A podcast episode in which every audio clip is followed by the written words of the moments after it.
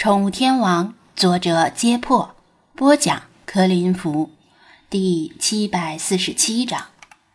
张子安不知道自己是怎么走下台的，他只记得耄耋老妇笑着冲他挥挥手，然后他就被工作人员推着返回后台，再然后女主持人盯着他打趣道：“你不想离开吗？”还是说，你认为自己可以获得最佳女主角银熊奖？如梦方醒的他赶紧讪笑着离开舞台，不能影响组委会继续颁奖。从舞台走回座位的路上，沿路有许多明星主动向他伸出手，他机械般的与他们握手，接受他们的道贺。恭喜你，恭喜飞马斯！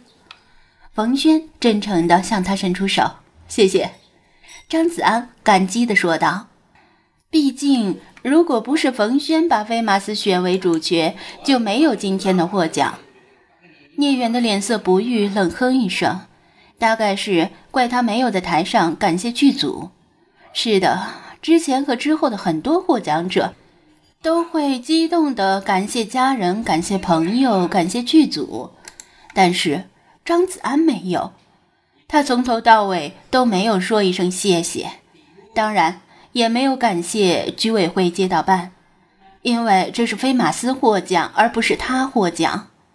林峰的脸色就更加难看了，他回国之后恐怕要面临一场很难堪的公关危机，可能会被媒体无数次问及同一个问题：输给一条狗有什么感想？想你妹！他不知道如何回答，连西影的心都有了。张子安大概能猜得出来，自己关于将片酬全部捐赠给联合国世界粮食计划署的宣言，在国内免不了遭受质疑，怀疑是不是做假慈善之类的。毕竟这种事儿在国内有太多黑历史。不过，正如老茶所言，吾辈行事，但求一存心中。抚养无愧于天地，他人是否理解又算得了什么呢？女主持人继续邀请其他嘉宾为其他奖项颁奖，但张子安的心已飞回国内，不在这里了。刚才短短几分钟的时间里，他的手机震动了无数次，显然有 N 多人给他发来信息祝贺。不过奇怪的是，他明明在入场后把手机静音了。为什么还会响？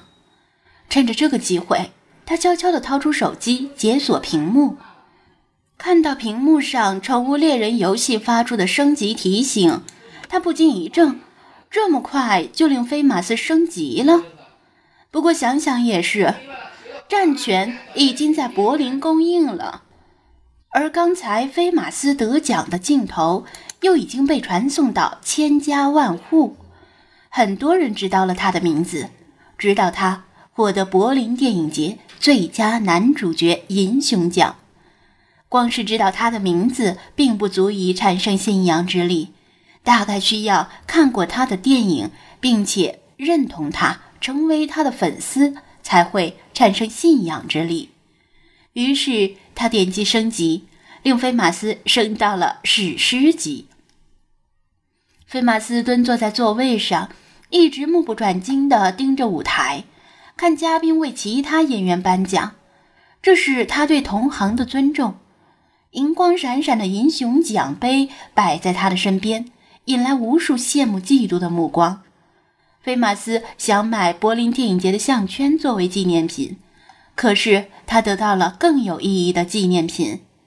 他并非察觉到升级，但张子安知道。他的某些方面一定发生了潜移默化的改变，假以时日，肯定会显出效果。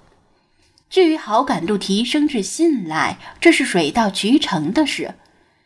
菲马斯在今夜弥补了长久以来的遗憾，更辉煌的未来还在等着他。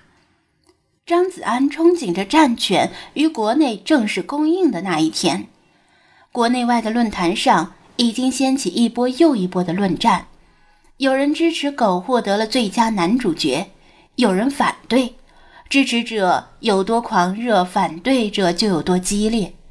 支持者们用耄耋老妇的话：“与其嫉妒一条狗，不如替自己感到羞愧。”这是意料之中的事儿。观念的改变并非一朝一夕可以完成。颁奖完毕，女主持人向在座的嘉宾和明星发出热情的邀请，欢迎大家明年再次光临柏林电影节。伴随着她的谢幕，为期十天的柏林电影节正式结束。像是做了一场不愿醒来的梦。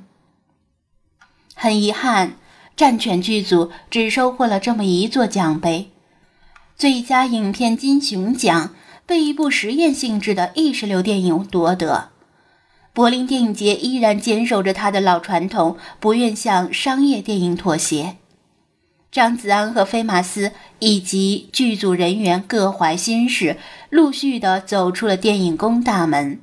外面聚集着不少记者，见到明星们就像是闻到腥味的苍蝇一般蜂拥而至，而张子安和飞马斯被团团围住了。特别是国内的记者最为热情，挂着各种媒体标识的话筒，一股脑儿的递到他的嘴边：“我是 XX 卫视的记者，请问可以讲两句吗？”“张先生，你有什么想对国内观众说的吗？”“请问。”你是怎么训练费马斯的？训练过程中有什么趣事吗？你为什么决定将片酬全部捐出呢？虽然听到熟悉的汉语是很高兴的，但他现在根本没有心情应付记者。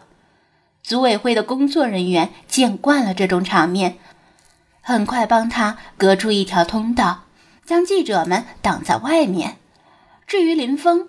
早已经戴上墨镜，围上围巾，悄悄地先行溜走，生怕被记者认出来。菲马斯，菲马斯。